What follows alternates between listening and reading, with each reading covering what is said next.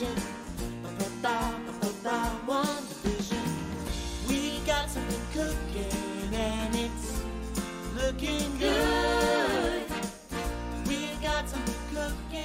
家好，欢迎收听医美剧漫游指南的一月小节，季春节特辑，我是伟杰。大家好，我是衣柜。大家好，我是图爹。最近很快就是新年了嘛，这可能也会是我们在年前推出的最后一期节目。所以在这里我们也想给大家拜个早年，祝大家新年快乐。我们也很期待在新的一年和大家一起追剧。二零二一年的第一个月份就要过去了，所以我们想一起聊一下，在过去一个多月以来推出的剧集里面，我们觉得值得推荐给大家几部剧。当然，其中有一部会是一个例外。呃，如果说你没有看过这些剧的话，那就正好也希望在我们的推荐之后，在过年有空时，你可以一起来补一补。本节目是英美剧漫游指南和喜马拉雅联合推出的播客花样过大年系列节目之一。你也可以在喜马拉雅搜索“播客过年”，直接找到这期节目。在喜马拉雅节目的评论区留言，主播会抽出一位朋友送出喜马拉雅春节伴手礼包，希望大家踊跃参与。好，那回到正题，嗯，今天我们想给大家推荐的第一部剧是 Disney Plus 在一月十五号推出的《旺达幻视》。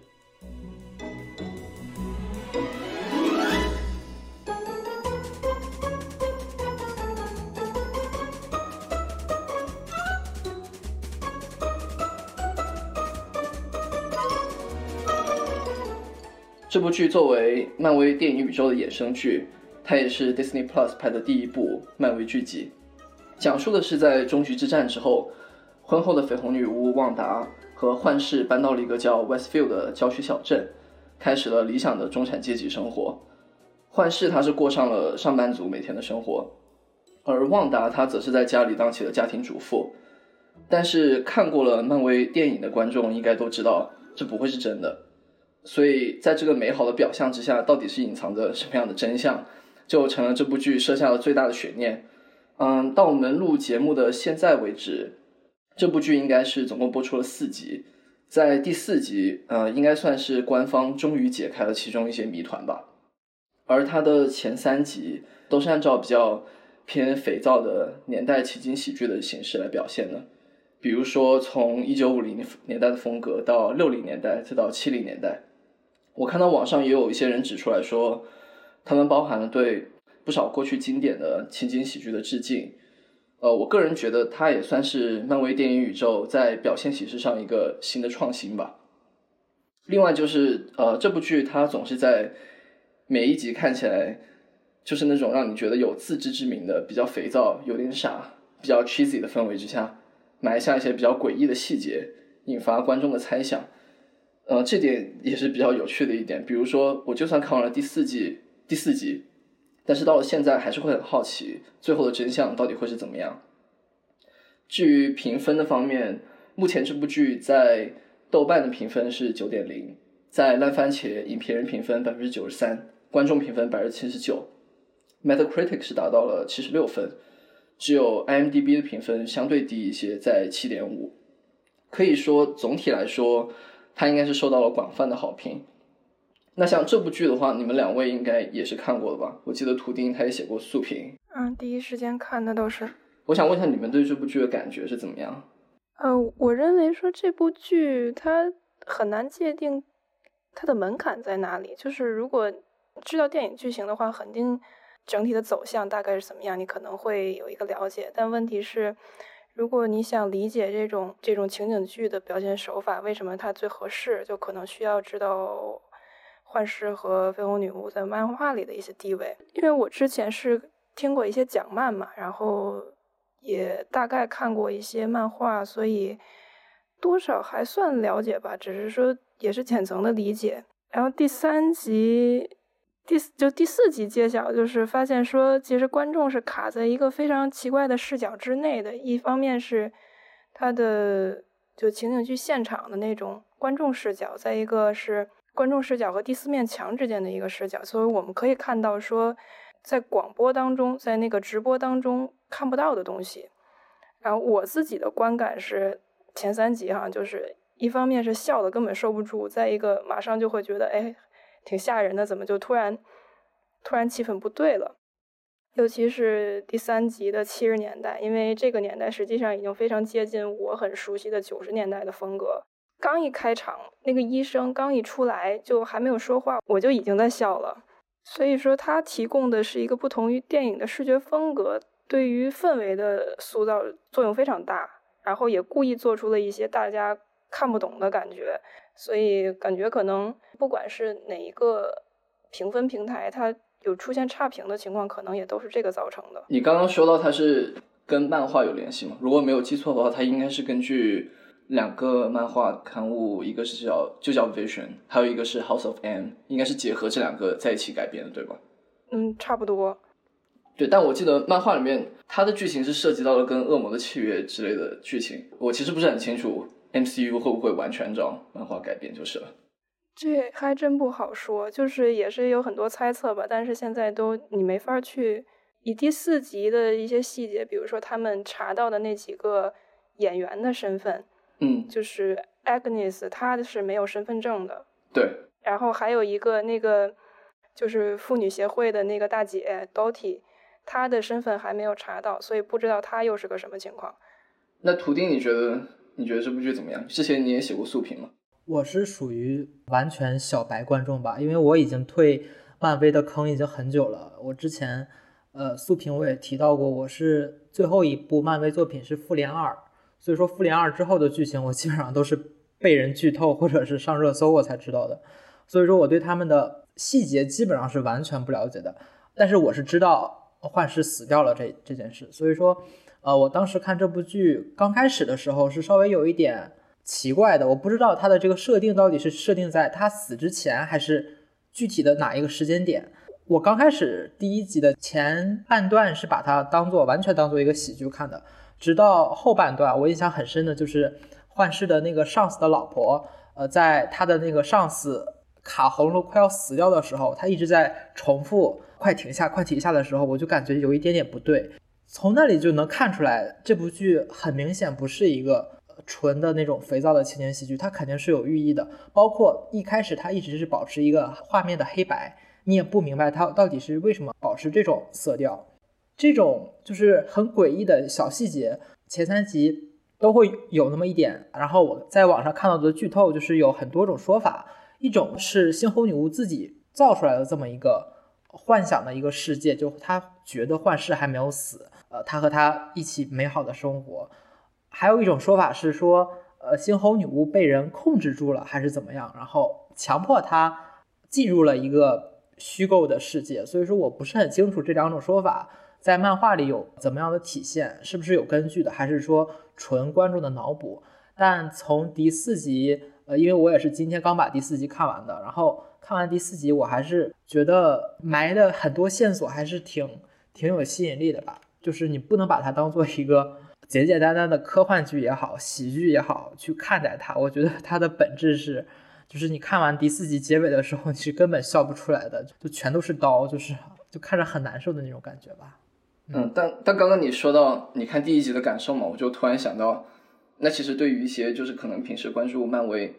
没有那么紧密的观众来说，他们看这个剧有一个意外的好处，就是惊喜感反而会更强一些。呃，对，因为比如说像对，因为像衣柜和我，我们知道这不是真的，所以我们只是在想着说，呃，什么时候揭露后面的真相。但是像你的话，你会一开始真的以为是情景喜剧，然后所以它突然出现一个转折，呃，展现出一些诡异的细节给你的时候，反而就会有一种呃更加震惊的感觉吧？可能。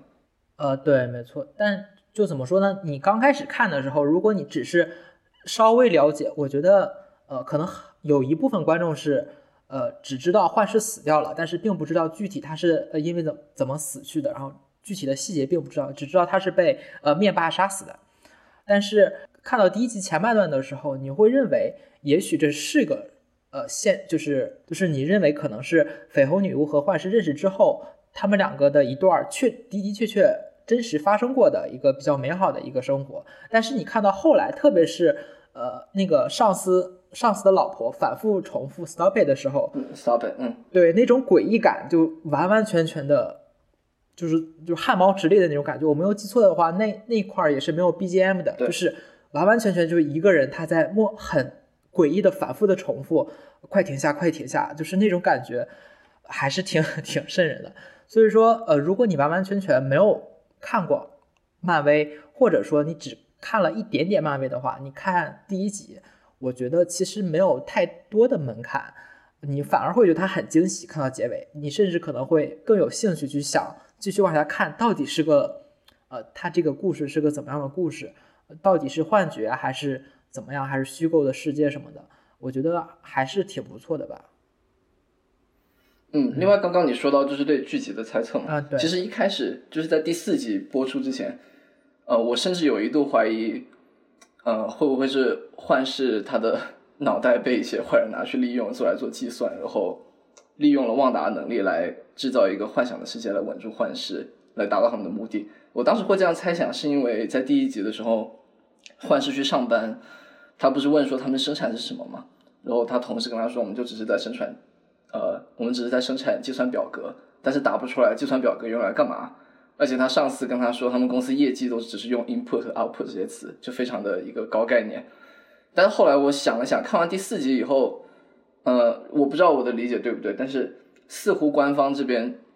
目前的说法是说，绯红女巫她是在一个自己有意识的情况下，她创造出了这样一个幻想的世界来抚慰自己也好，或者说安慰自己，能够和幻视过上一个美好的生活也好。至于我刚刚在第一集里疑惑，可能纯粹只是因为他在构想他幻想世界的时候没有想到那么多细节而已。我不知道你们怎么看。我觉得，我觉得我更倾向于是绯红女巫自己创造出来的一个虚构的一个世界，她沉溺于这种虚构美好的虚构的意识当中，是因为在第三集的时候，呃，幻视明显提出来了，他觉得有一些事情不对劲，然后他就坐下来和绯红女巫去聊，我感觉好像就呃我身边的一些东西比较奇怪，一些事情会比较诡异。当他说完这句话，然后就好像到就没了。对倒带倒呃倒带一样，然后又倒回了前大概一分半左右的时候，他整个的话的内容就完全变了。就我觉得应该就是猩红女巫创造出来的虚构的幻视意识到了呃周围有一些就是 something wrong 的一些东西，然后绯红女巫不想让这种美好的这种美好的假象被破灭吧，然后他强行令呃这个意识返回倒带了那种感觉，所以说我更倾向于是绯红女巫自己创造出来的一个虚构的东西。但是我之前看到网上的，嗯，怎么说科普吧，是好像说它背后的第四集的那个组织是天剑局，是吧？但我不知道这个这个组织是对什么样的，是什么样的组织，我不是很知道。这个这个衣柜待会儿应该可以更详细介绍一下。然后有的人说是因为天剑局强行让绯红女巫沉沉浸在一个虚构的假象里，而不是呃绯红女巫自我创造出来的一个幻觉。我不是很清楚，嗯，天剑局和绯红女巫二者之间的关系，但是看网上的科普，你会觉得他好像说的也有那些道理。呃，不过我还是更倾向于，呃，这是绯红女巫自己因为伤心过度自己创造出来的一个虚拟的世界吧。我更倾向于是这一点。嗯天剑局实际上跟神神盾局的性质差不多，就是包嗯包括它的名字都是，就是它的那个设计方式都是差不多的嘛。但是，呃，还有一个叫写缩写是 AIM AIM 的组织，他们的他们的 logo 是一个蜂巢形状的东西，所以这部剧里的很多蜂巢形状的设计就被认为和 AIM 有关。从第一集开播的时候就有一个，就提到说是复联三还是四有一个删减片段嘛，是他在瓦坎呃旺达在瓦瓦坎达看到了那个幻视的遗体，然后然后把这个遗体偷走了，所以第四集他不是出现了空脑壳的那个场景，所以我就在想，既然出现了空脑壳，那是不是偷尸体这个事情就是真的？就是我是在设想这么个事儿，所以幻视在这里头所有的行为，包括那些那些所谓的演员的行为，呃，一方面是按着按着汪大的意志在在表演，在同时，当一旦汪汪大出现了就是疏忽的时候，他们就会出现自我怀疑的现象，但是自我怀疑又马上会被修正。我觉得你说的有道理，而且 刚刚图钉说到，就网上有人猜测是不是天剑局强制让旺达陷入一个这种类似于休眠的状态，创造一个幻想世界嘛。啊、我觉得他们可能更倾向的是漫画原作的剧情吧。按照剧里目前官方给出的剧情，应该是更倾向于天剑局自己也是想要调查这个事情，就应该是倾向于旺达他自己创造这个世界。但是我感觉根据第四集透露出的信息，就暂时还不清楚是旺达完全一个人做出了这个事情，还是说有其他一些坏人在后面起到了一个推波助澜的作用。比如说刚刚应该是衣柜提到的 Agnes 和 Dottie 他们的剧里的演员的演员那两个人。嗯另外，我觉得这个剧还有一个特点，就是它是很认真的在复古，就因为不光是说布景，还有着装，还有像黑白色调，另外包括像它前几集的画幅，它都是用了那种老电视机尺寸的画幅，嗯包括说他请来的演员来模仿一些现场的笑声，这个也是以前的老的情景喜剧才会做的事情。而且我有一个嗯嗯，有一个意外的发现，就是我在网上看那个就是油管直播的那个叫什么观众 reaction，然后第一集很多人就看那个老板老板噎住的那个场景，都在问为什么没有人做海姆雷克急救法，然后我就立马去查了一下，发现海姆雷克急救法是一九七四年出现的，就五十年代的情景剧肯定不会出现这种情节。呃，还有一个是对，真的，他没有，所以很细节。然后第三集，实际上我是因为我非常喜欢看《X 档案》嘛，所以我是会往这个方向想。第三集它的就是片头的风格以及房间的内饰是明显复刻了脱线家族的 Brad Brady Bunch，然后但我觉得他实际上这一集玩了一个套娃，因为在《X 档案》第九季的时候致敬过一次脱线家族，然后里边就是出现了一个有修改现实能力的超能力者，他把自己的家里变成了那个大房子，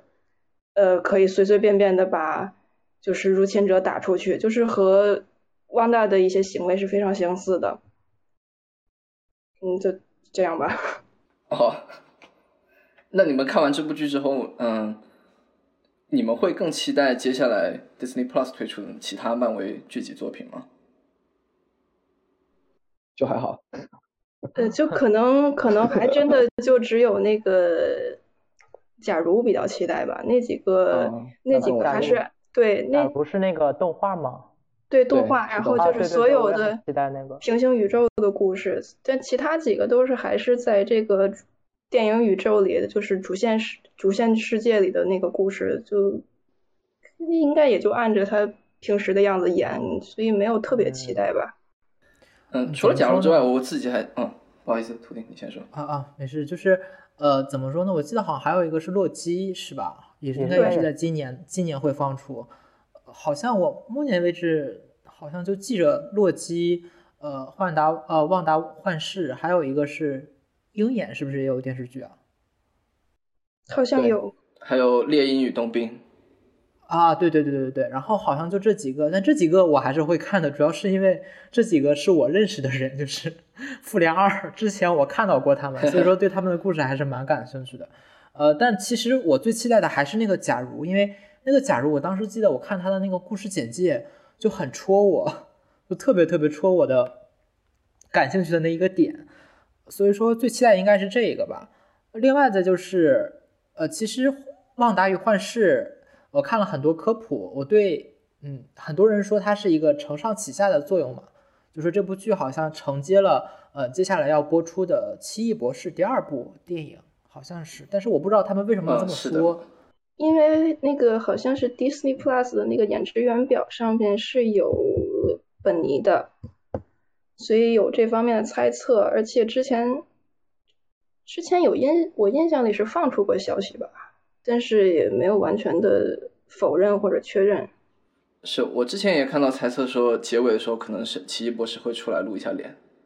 如果是这个样子的话，其实我觉得《旺达与幻视》这部剧的话，还是挺下心思的去，特别是第三集结尾的时候，我看完就真的很想去把《幻视死》是哪部电影，是第三部还是第四部，我忘记了。第三部，我还是挺想去再看一遍那个电影的。好，那我稍微总结一下吧。这部剧它因为本身热度就很高嘛，所以可能听众里面很多都已经在看了。但如果还没有看的话，就非常推荐给大家，是我们认为在一月份的新剧中很值得观看的一部。那还有什么比汪达更适合春节呢？对不对？呃，今天想推荐的第二部剧是 Netflix 在一月八号推出的《Lupin》，中文名应该是翻译成亚森·罗宾。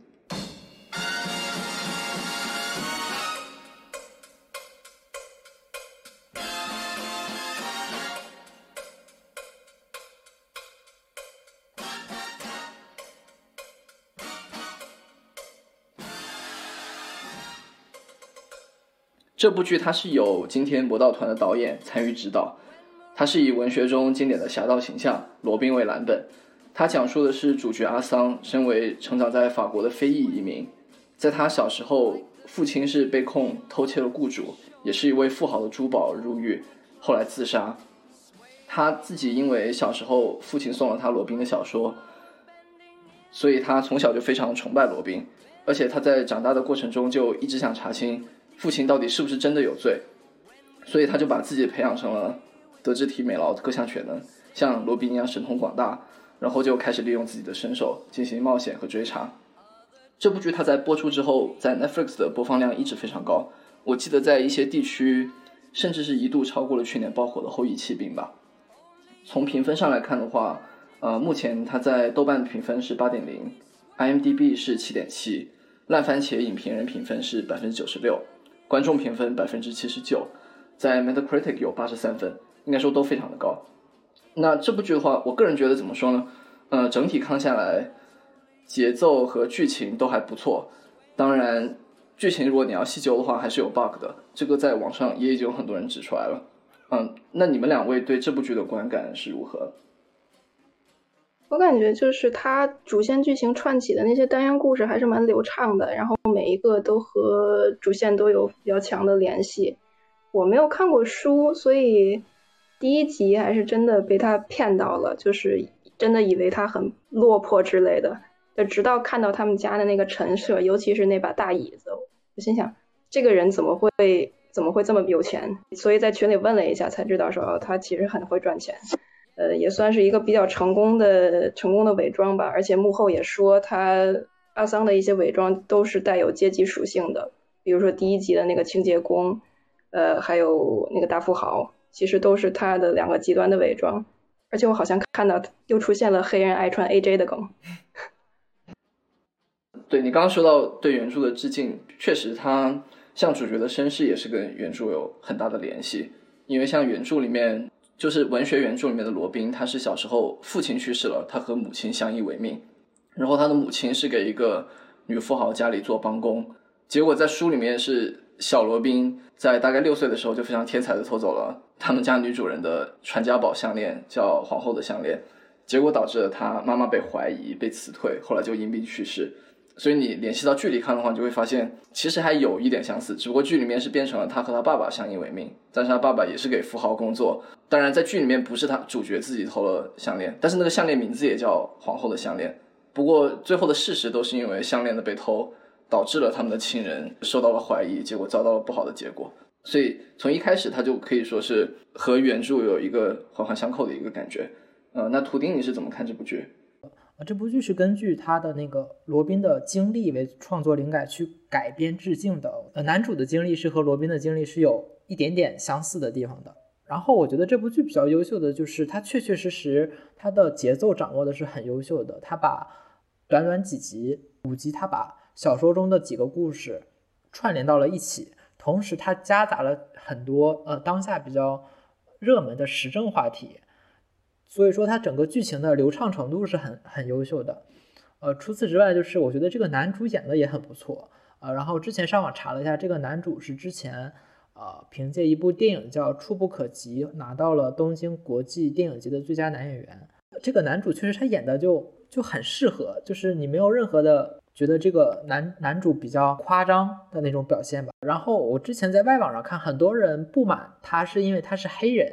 说是觉得罗宾的故事不需要用其他肤色的人种来去表现，但是呃这一点也很多人也反驳了，是因为这个故事本身它就不是罗宾的故事，他虽然叫罗宾，但是只是说，呃，这个男主他的小时候的故事，包括他的这个经历是和罗宾有一些相似之处的，而且男主是受到了罗宾的启发才去决定为他的父亲去呃申冤报仇。呃，除此之外的话，呃，如果一定要抠细节的话，像刚才伟杰说的，它确实好像是存在一定的呃逻辑 bug，但是我觉得它不影响整体的观感，因为它只有五集，然后它能把这些故事很巧妙的串到一起，你能一口气的看下来，观感是很很很不错的。阿桑的这个人物塑造思路还是蛮有意思的，因为阿桑从小是跟着一群很自负的人长大嘛。呃，他从这等这些人当中慢慢成长成了一个神偷，但是因为突然发现了一个和他涉及私情的冤案，所以这个神偷又在第五集实际上已经走下了神坛。就这样的一个转变，让我还挺期待下半季的。那你们觉得可不可以说这部剧本质上也是一部爽剧呢？算，就这个时间节点刚刚好是说主角需要遇到一点磨难的一个标准的时间点。嗯，我也觉得是。我我觉得他这个故事其实从他的故事背景的设计来看，你其实就是可以把它当做一个爽剧来看的。嗯，因为我在讨论的时候也看到有人会把这部剧跟《后羿骑兵》做对比嘛，因为《后羿骑兵》也是一部非常大女主的女主剧。嗯，所以你们如果把这两部剧做对比的话，你们会怎么看待？我不知道你们是不是都看了这两部？没看完《后羿骑兵》。我觉得《后羿骑兵》它是。我觉得一定要说的话，就可能他们爽的方式不一样吧。但对，但是就像你说，爽的类型不一样嘛。就我我个人是觉得，《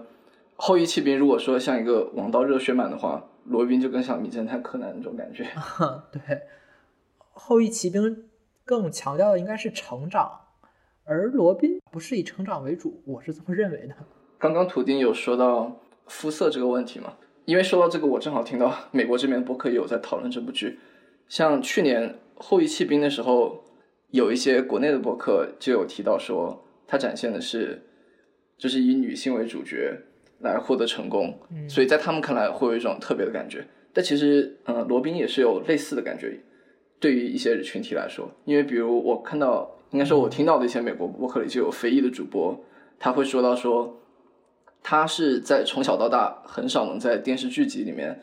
看到主角会是这样一个。高大英俊的黑人男性，而且还特别聪明，又充满魅力，懂非常多的 tricks，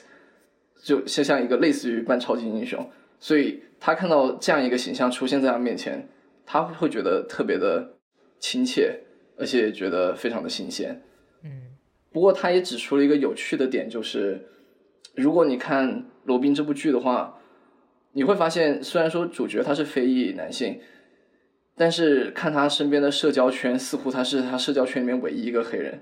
因为他的伴侣、他的好友、他的战斗的伙伴好像都是白人，这是他指出一个比较有趣的点。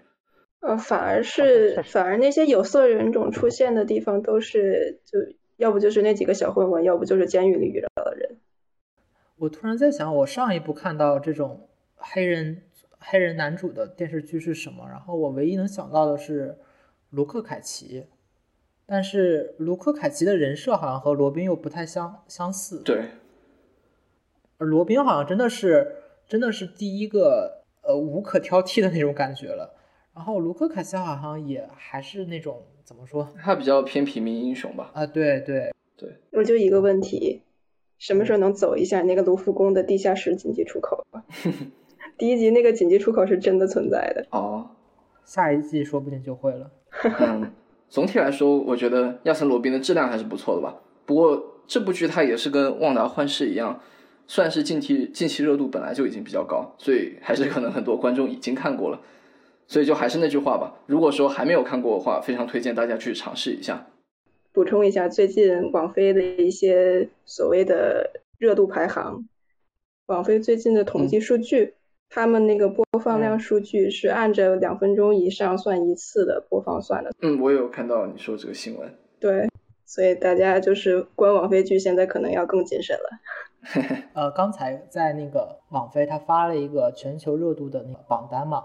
罗宾他是排到第二名。虽然说他的热度可能到了第二名，但是大家还是把它当做第一名去看就好了。至于榜单上的那个第一名，大家不要去看，一定不要去看，就这么跟大家说一下。如果感兴趣，你也不要去看，就是浪费时间，去看罗宾就可以了。嗯，这个说的让大家更好奇了。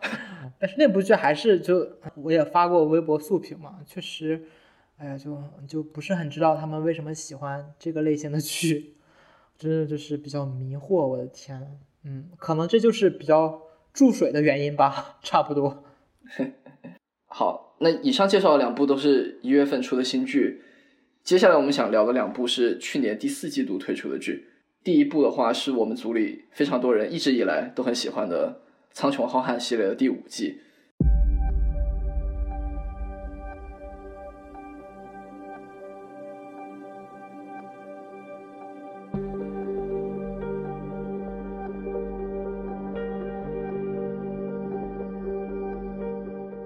我是九号 AI。我们的微博和微信公众号都叫英美剧漫游指南。微博会发布新鲜的英美剧资讯和我们第一时间试看过的所有新剧的速评。微信公众号则只会推送我们认为非常好看的剧集推荐。另外，我们还有播客听众群，入口可以在公众号后台回复 e i c c a s t 获取。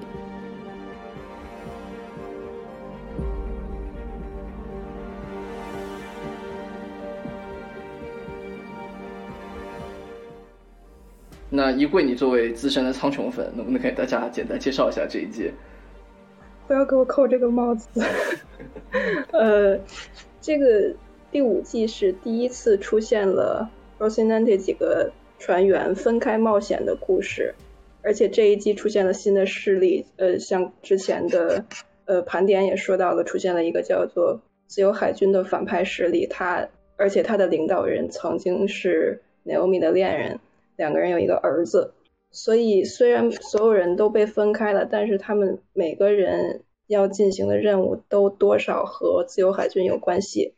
这一季似乎想转变成人物推动剧情的一个讲述手法，比如说 Naomi 去找儿子，然后 Amos 延续了第四季一闪而过和 Clarissa 的情感，但是这个转变好像并没有做好。呃，苍穹的观剧群里头，很多人表示这一季好像又在水时长。唯一一个长时间在和自由海军正面对抗的 Naomi，更多的时间其实是在填前几季挖出来的家庭家庭坑。呃，个人认为这样用这样的时长去拍家庭戏，其实不是大问题，因为 Marco 父子作为全新的反派，确实是需要一些时间去描绘的。但因为已经是第九集了嘛。别人的冒险也没有特别多实质性的进展，所以反而导致 Naomi 这一部分的戏格外耗时长。但我的比较庆幸的一点就是这一季又终于上太空了。上一季在那个新世界里边，大部分时间都是地面上的戏份，而且这一季还贡献出了非常精彩的鱼雷战以及真空跳跃两个奇观。终于苍穹群里又难得一见。特别认真的剧情讨论，比如说自由海军这个鱼雷战的战术啊，还有真空跳跃的可能性，以及那种极其真实的窒息感。我是第四季播完之后才入的群嘛，所以第一次看到这么认真的讨论，然后还挺兴奋的，说实话。所以你是觉得家庭剧的时长是可以接受吗？还是你也觉得有点长？就只是说观感长，但是我我不认为它实际的时长是。是问题，就是缺少一点实质性的进展吧，就导致虽然虽然那个 Hold 那边他是鱼雷战的另外一方，但是也就是那一场而已，其他时间都是在到处飞。就我个人感觉，这一季剧情就是进展比我预想的慢，还挺多的。我本来以为自由海军跟地球和地球之间的战争应该说进展的比较快的一个阶段吧，但是结果到了现在已经第九集了。就感觉战争还是处于一个初期阶段。另外，就是我自己，我自己觉得有一点，有一点点失望，就是他的视角在现在这个大事件上显显得有点太小了。就其实苍穹像第三季讲到星际，就是整个星系内战争的时候，他也是从一个小视角出发，他并没有太多刻画大的战争场面，他讲的还是主角这个小队的冒险。但是当时情况不同，是因为当时还有原分子这样一个很贵重的东西存在。所以他用那样的视角拍摄，你就可以参考像《魔戒》的这种方法，是是我觉得可以接受的。你就从一个主角小队的视角去体会整个大事件。但是这一季像这一季讲到的这个战争，因为它已经没有缘分子这个东西，也不是说主角小队有一个特殊的任务，而且他们还完全分开了。其实他们都自己身处了这个战争之外，可以说一部分程度上，所以就会让我觉得。就是明明星系之间已经在打仗，发生了这么大的事情，但是每一集还是这样讲，分开来每个主角他们自己的冒险，结果就整个主线的剧情就基本上没有太多的推进。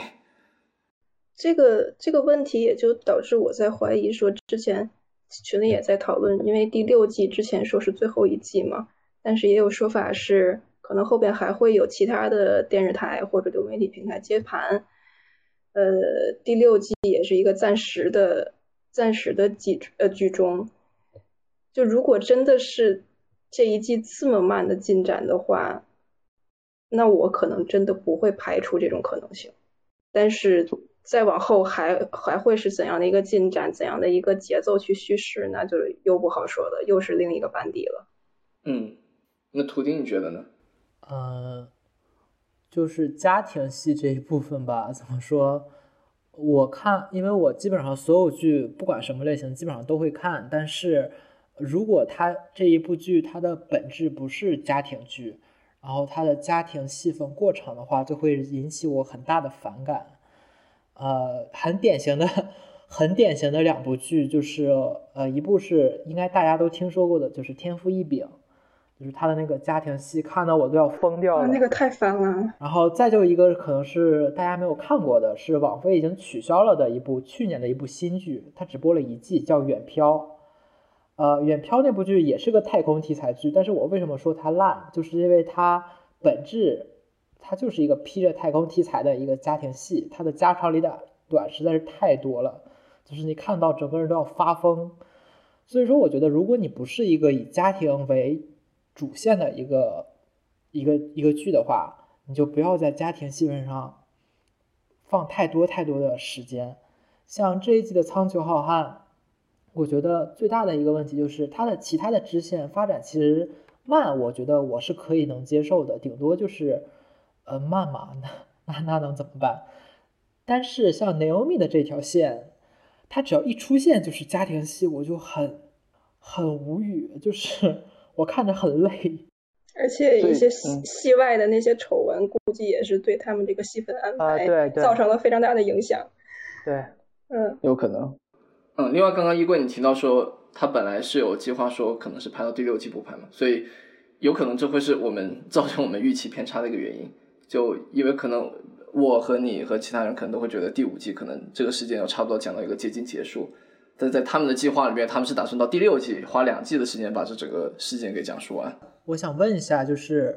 亚马逊为什么不续它了？他为什么要换平台啊？他就是不续订了。这就是一个传言嘛？至于为什么要砍，我真的不知道。就是我刚才说的是一个传言啊，就是现在传言说是传言说是第六季说是剧终，但其实是被砍要换平台才剧终的，是有这么个传言。呃，就就是还没有。就是还没有定论，主角也不是主角，主创他说可能只是一个暂停，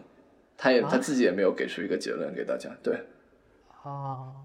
但这部剧从呃这一季从优点上来看，我觉得它最明显的优点应该就是制作比前几季要精良了很多，就包括像刚刚衣柜提到说又上了太空，它有很多太空系的这个镜头和战斗，确实是看得让人非常舒服。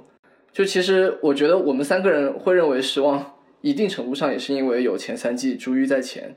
所以说，纵向比较的话，最近两季确实是没有那么让人满意吧。但之所以要把这一季放到今天推荐的这个名单里面，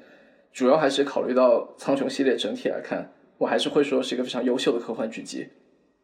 所以说科幻，所以说听众里面可能有一些本来就是苍穹系列粉丝，那肯定不管怎么样是会接着看的。但如果之前没有看过苍穹系列，同时又对科幻题材感兴趣，那就正好希望我们最近这几期节目接连的推荐，也可以吸引到你入坑。接下来这一部要介绍的是部新剧，它应该是在我们录制节目的上一周才刚刚推出。我们是想放到这里拿出来特别推荐给大家，也就是《It's a Sin》，它的中文名应该是翻译成《这是罪》。When I look back upon my life, It's always with a sense of shame. I've always been the one to blame. For everything I long to do, no matter when or where or who, has one thing in common too. It's a, it's a, it's a, it's a sin. 这部剧图丁应该是已经看完了，而且他之前也强烈推荐给了我们。 图丁可以简单介绍一部一下这部剧吗？嗯，好，呃，这是罪这部剧是 Channel Four 的一个五集的一个新剧，它在一月二十二日在英国已经优先播出，呃，目前是已经好像是已经全部播出完毕，在美国是二月十八日将在美国播出。故事讲述的是在八十年代的三个性格不同的男孩子，叫 Richie、Roscoe 和 Colin 的故事。呃，他们十八岁的时候离开家，呃，带着自己的那种嗯野心和希望去来到了伦敦，但却因为伦敦当时发生了一场血液污染案，导致了很多人感染上了肝炎和艾滋病。而当他们感染了艾滋之后，呃，在当时那个年代，充斥着各种谣言和污蔑，使他们在别人的眼中变成了威胁和恐怖的存在。但是他们依旧面对病情，呃，顶着对同性恋的偏见，然后嗯，勇敢的去面对生活的这么一个故事。呃，这部剧其实在当初宣传的时候就很吸引我的注意，因为它的创作阵容是很呃很庞大的。首先，导演是曾经参与过《伞学院》、还有《副本》、还有《达芬奇恶魔》的导演。然后编剧着重提一下，叫 Russell T Davis，是参与编剧过《同知一凡人》，并且在2005年重启了《神秘博士》，所以说他还是比较厉害的一位编剧。然后演员方面呢，男主是由 o l i x a n d r 就是 Years and Years 的那个那个乐队的主唱，曾经也出演过《低俗怪谈》的一个男演员。然后配角包括《贴身保镖》的女主，还有那个。Neil Patrick Harris 就是《老爸老爸浪漫史》的那个男主，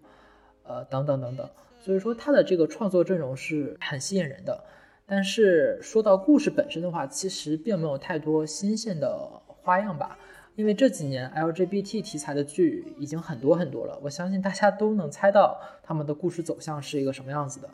呃，但是这部剧它三个角色的完成度。呃，故事完成度就真的很高，就是你看了很难过。整体的风格其实是很轻松幽默的，但是三个角色他们最后的结局并不是那么令人开心的吧？前两集左右的时候，你可能还会觉得它是一个呃偏轻松幽默，在讲述努力去想在伦敦有所打拼的整个励志故事，但是在第二集的结尾，整个剧情就急转直下吧。但是他们并没有因为呃血液污染案的发生导致他们嗯三个角色包括他们的朋友萎靡不振，而依旧没有停止这种比较幽默欢快的叙事节奏，就依旧是就是在努力的活着吧。特别是第三集，确实是令我很难受的一集，但我不知道可不可以剧透啊？稍微剧透一下应该没关系吧？我觉得这是一个大剧透，就是直接关系到主角，那还是算了。我当时看到第三集的结尾的时候，我以为在从第三集开始，他们就不可能继续维持这种比较幽默的、比较轻松的这个叙事节奏了。但是没有，第四集它依然保持这种，你又想笑又想哭的那种感觉。呃，一直到第四集，其实算是一个过渡吧。你能看出来，他们一他们尽管呃面对艾滋、面对别人的偏见，他们还是在努力的为自己证明。呃，去维护属于自己的自尊，还还有骄傲。我在外网很多地方看到过科普，或者有的人评价说，这部剧因为它是从第一集到第五集结尾，它呃时间线大概跨了大概能有十年，你可以把它当做是当时英国同性恋群体的抵抗艾滋的这么一个历史吧，甚至可以看作全世界同性恋平权历史的一个很重要的一个转折点。呃，就他短短通过十年时间，然后短短五集，他把整个的这个变化表现的在嗯三个完全性格不同的角色上表现的很，就怎么说呢，很直观。呃，另外我觉得这部剧很大的一个加分项就是它的配乐，呃，它的配乐实在是太用心了，就是在每一个时间点、每一个故事节点，它插入的 BGM 基本上就是可以能让你迅速带入当时这个角色他们的情感、他们的情绪，甚至你可能会共情。这种共情在第三集和第五集尤为明显，特别是第三集。我现在一提到第三集，我整个人都不是很好。它里面选的所有的歌，尤其那些歌词，完全可以当做旁白来看的。对，没错，他的歌实在是选的太优秀了，而且他最主要的就是他三个角色，他的故事是饱满的，不管是哪一个角色，官方的故事简介当中只提到了那个。呃，三个呃，三个男孩嘛，Richie、Roscoe 和 Colin，但其实还有那个另一个，其实长发的那个男孩，他的故事篇幅没有那么长，但其实我觉得他的故事也蛮有趣的。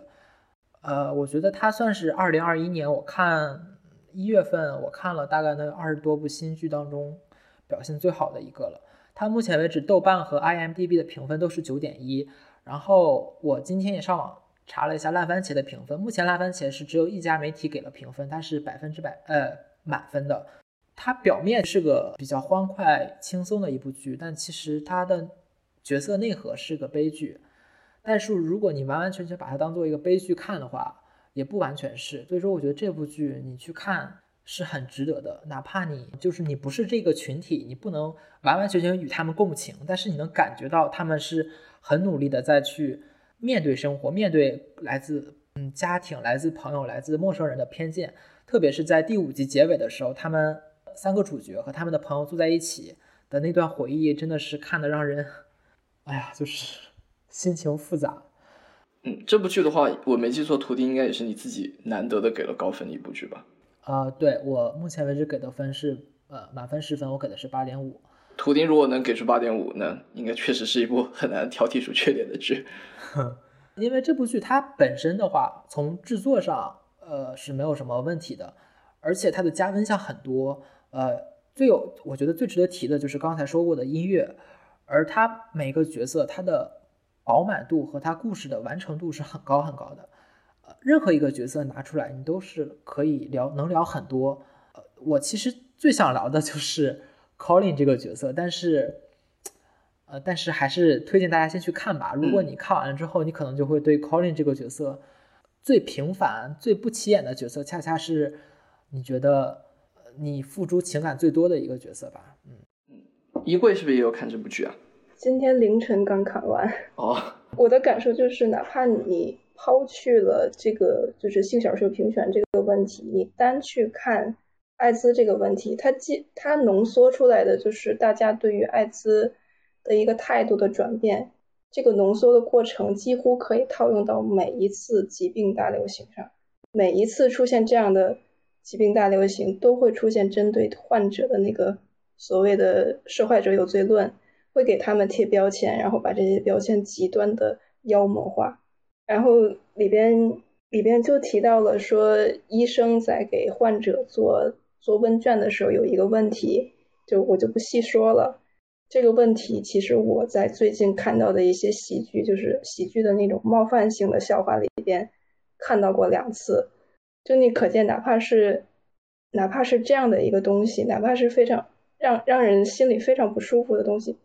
你在生活中居然真的真的会出现，真的有人会用那种所谓的公益和科学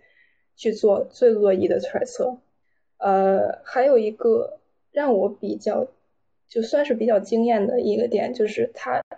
五集里边基本没有浪费的台词或者镜头。比如说第一集，Richie 他在家里就是一段闲聊，聊到了以前就是给妇女定罪，他最终入狱的不是这个女性，而是女性的丈夫，是这个女性家里的男人。当时我在在想，就说他们聊这个。会有什么映射吗？其实我自己多少有一点这个思考，没有想到最后的映射真的是让我非常的震惊，就不细说了。而还有一个是这几个男孩子，包括其他一些人，他们租了一个小公寓，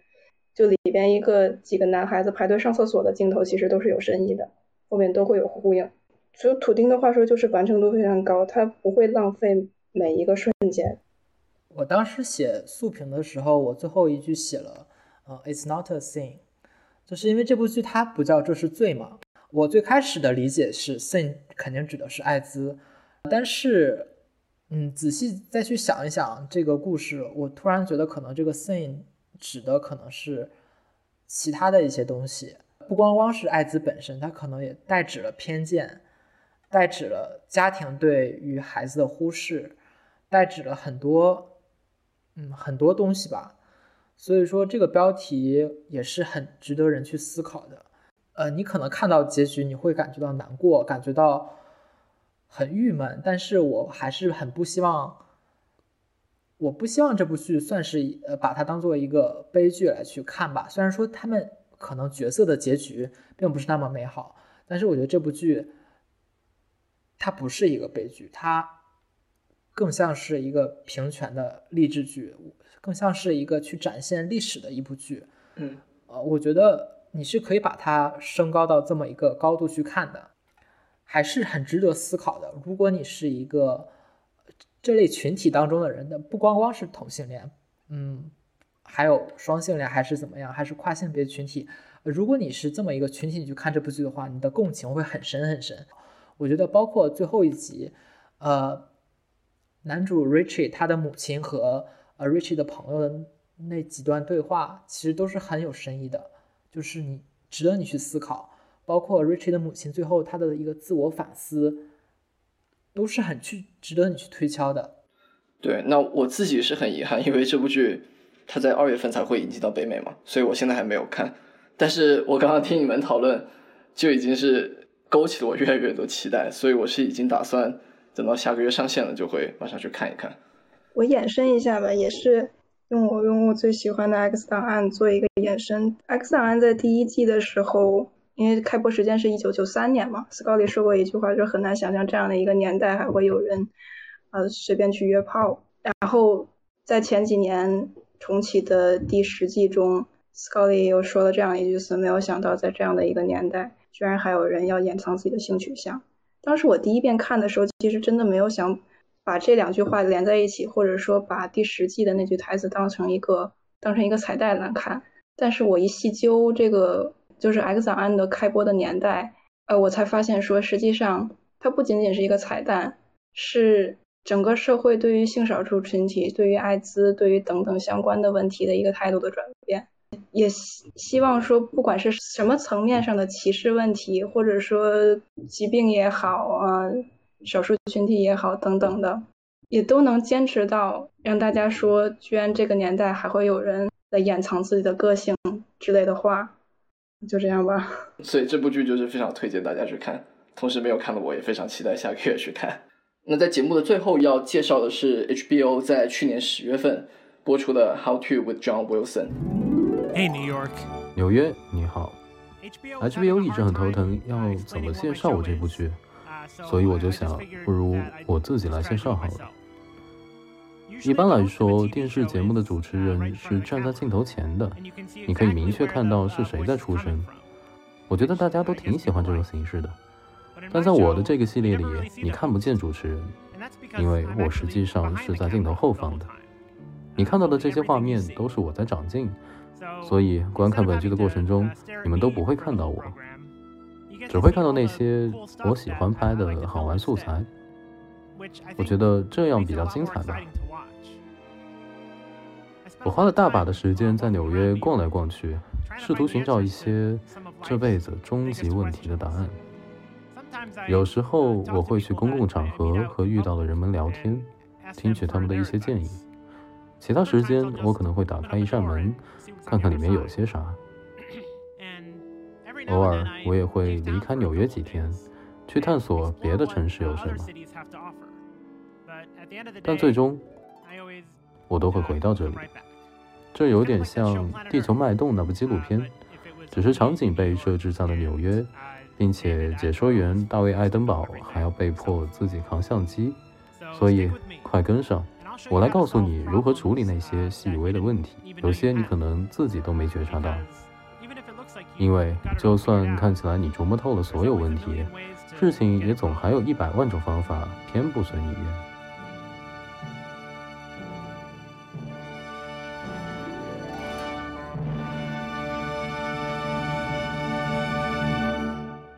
它的中文名的话，我记得之前豆瓣的中文名翻译比较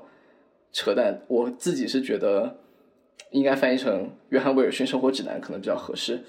在我们三个人当中，应该是我和衣柜都看过这部剧。我个人是觉得它是一部非常有趣的剧集。那接下来我们还是让衣柜给简单介绍一下这部剧。就这个是一个纪录片类型的剧集，它特别冷门。我直到年底在整理，就大家在整理国外各大榜单的时候才知道的。从分类上来讲，它是它是一个。这既像生活类的 vlog，又有点像那种偏喜剧风格的正经纪录片，但是它讲的东西都不是什么所谓的很学术啊，只是一些就城市生活当中的小日常，一些有趣的日常，就是这种剪辑的手法去抖包袱、抛梗，而且有是典型的冷面幽默，就包括连说脏话的时候都是很冷静的，有很多就很好玩的瞬间，比如说第二集。John Wilson，也就是既是讲述者也是导演。他说着说着话的时候，突然路边冒出了一只狗，然后那个狗瞟了他一眼，就他就突然说不上话了，觉得好像被狗鄙视了一样。嗯，包括还有第三集，导演去参加一个什么会议，里边有一个听演讲听得一愣一愣的大爷，也是也是表情非常逗的。而且这部这部剧在最后一集还。就是连接上了纽约的第一波疫情嘛，这个如果你们看过我们的推文，也都知道这个事情。它连接上了纽约的第一波疫情，然后甚至还出现了去年那部英剧舞台剧里边几乎一模一样的情节，就是邻居家的老太太在封城的时候突然住院了，一开始以为是感染了肺炎，最后发现是别的毛病，就稍微松了一口气，就还是怎么说，艺术总归是来源于生活的。刚才伟杰也提到了说豆瓣的题目嘛，我是直到最近才发现豆瓣终于给改了一个题目，而且还挺符合，挺符合，一是很符合这个片子的类型那种风格，再一个也符合导演张 Wilson 的以往的作品，因为这不是他第一次制作以 How to 为主题的生活类短片，前面那一些就是以单集形式播出的 How to 短片我没有看过，但是这。这个剧集里面的特点就是，先他会针对一些生活中可能会造成困扰的小问题，讲一些事情，但是在记录的过程中会莫名其妙的离题万里，然后又严丝合缝的绕回来。第六集在封城的那个那个片段里边，思考回顾了前面所有的话题，其实很丧，但是结尾也是带着希望的。张光顺的镜头也非常有意思，他在拍到的那些。接彩也好，角色也好，他对这个人是，他本人都会对那些人做出某些判断，呃，但是镜头感并没有在引导观众去做出这种判断，而是所有的思考都最终还是要交给观众的，他并不是在引导你。像这部剧的话，你也是做字幕的吗？对，这个因为实在太冷门了嘛，这这我都第三遍说了吧，呃，当初是小鸟跟我开玩笑说要要不。要不我出个字幕吧，呃，而且我当时一刷嘛就没搭理这茬儿，结果结果看完以后，我去搜了几个比较有名的字幕组以及字幕网站，居然发现真的没有一家在做这部剧的中文内容，所以干脆就自己做了，还拉上了凯和重启。现在我们制作到了第三集，然后在 Sub HD 有发布。后边还说不好呢，但是一定会发出来的。嗯，就这部剧，我觉得它是一个很神奇的剧，就因为你刚刚说它是一部纪录片剧集嘛，这个其实也是一些媒体平台给它的分类。但你你如果细看的话，你会觉得它似乎又不算是纪录片，它有一定程度上让我想起了类似于像《小小小电影》这种，就是以往美国电视台上会播出那种家庭录像剪辑的这些节目。对，嗯，而且这部剧它。它很吸引人一个地方，有很大程度是因为导演他自己个人魅力非常大。你就跟着他平时收集到那些素材，跟着他手持摄像机的镜头去看纽约还有美国其他地方的人和事，然后就去听他一些非常有点冷，但是又非常幽默、有点智慧的点评，会非常的有意思。你可以看得出来，他是一个平时做了很多功课、积累了非常非常多视频素材的人。这也是为什么他在讲到。他每一集的话题的时候，他总是可以找到一些不知道他什么时候在哪个地方拍的有趣的一些素材，就剪辑到了一起。嗯，这部剧的话，去年我们在年底总结那些媒体榜单的时候，就有注意到他上了非常多媒体榜单，而且这也是为什么会让我注意到他。他一开始十月份上线 HBO Max 的时候，当时我是直接忽略他的，后来是看到他上那么多榜单，我才决定去试试一试。然后看了以后就发现，他确实是当之无愧，非常特别的一部电视剧集。像刚刚衣柜也有提到说，他有很多细节是觉得特别逗的，就包括像他有一集是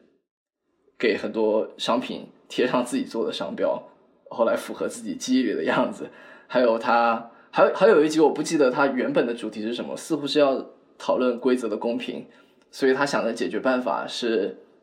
他觉得裁判应该是懂得公平，所以他就参加了一个裁判协会的会议。结果发现裁判对对，结果发现裁判他们自己也有很多人喜欢贪小便宜，也不懂得公平，就看起来就觉得挺搞笑的。而且这部剧的话，它最后把整个剧情跟现实生活连接到了一起，应该是我当时看到的时候也是有一点点意外吧。因为前五集的话，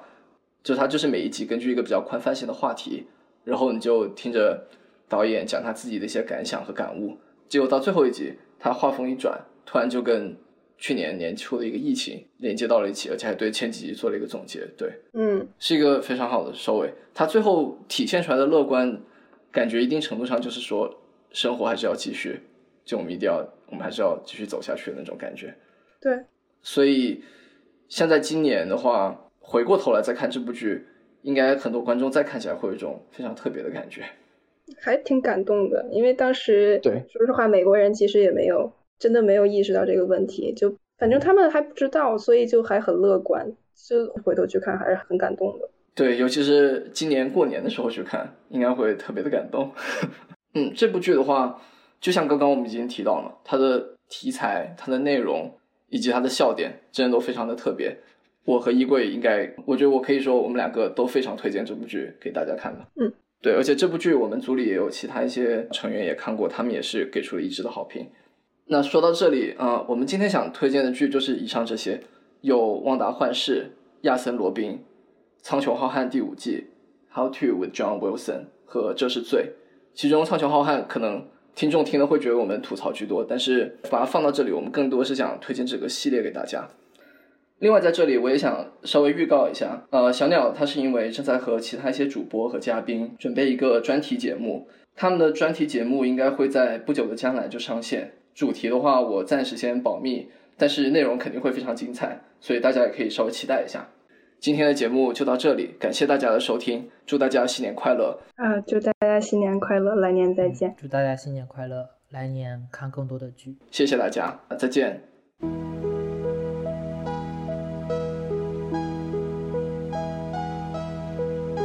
如果你喜欢本期节目，希望你去苹果 Podcast 给我们一个五星好评。如果你想和主播们互动，欢迎来小宇宙 App 给我们评论哦。同时，网易云音乐、喜马拉雅和荔枝 App 也会同步更新我们的节目。我们下期节目再见。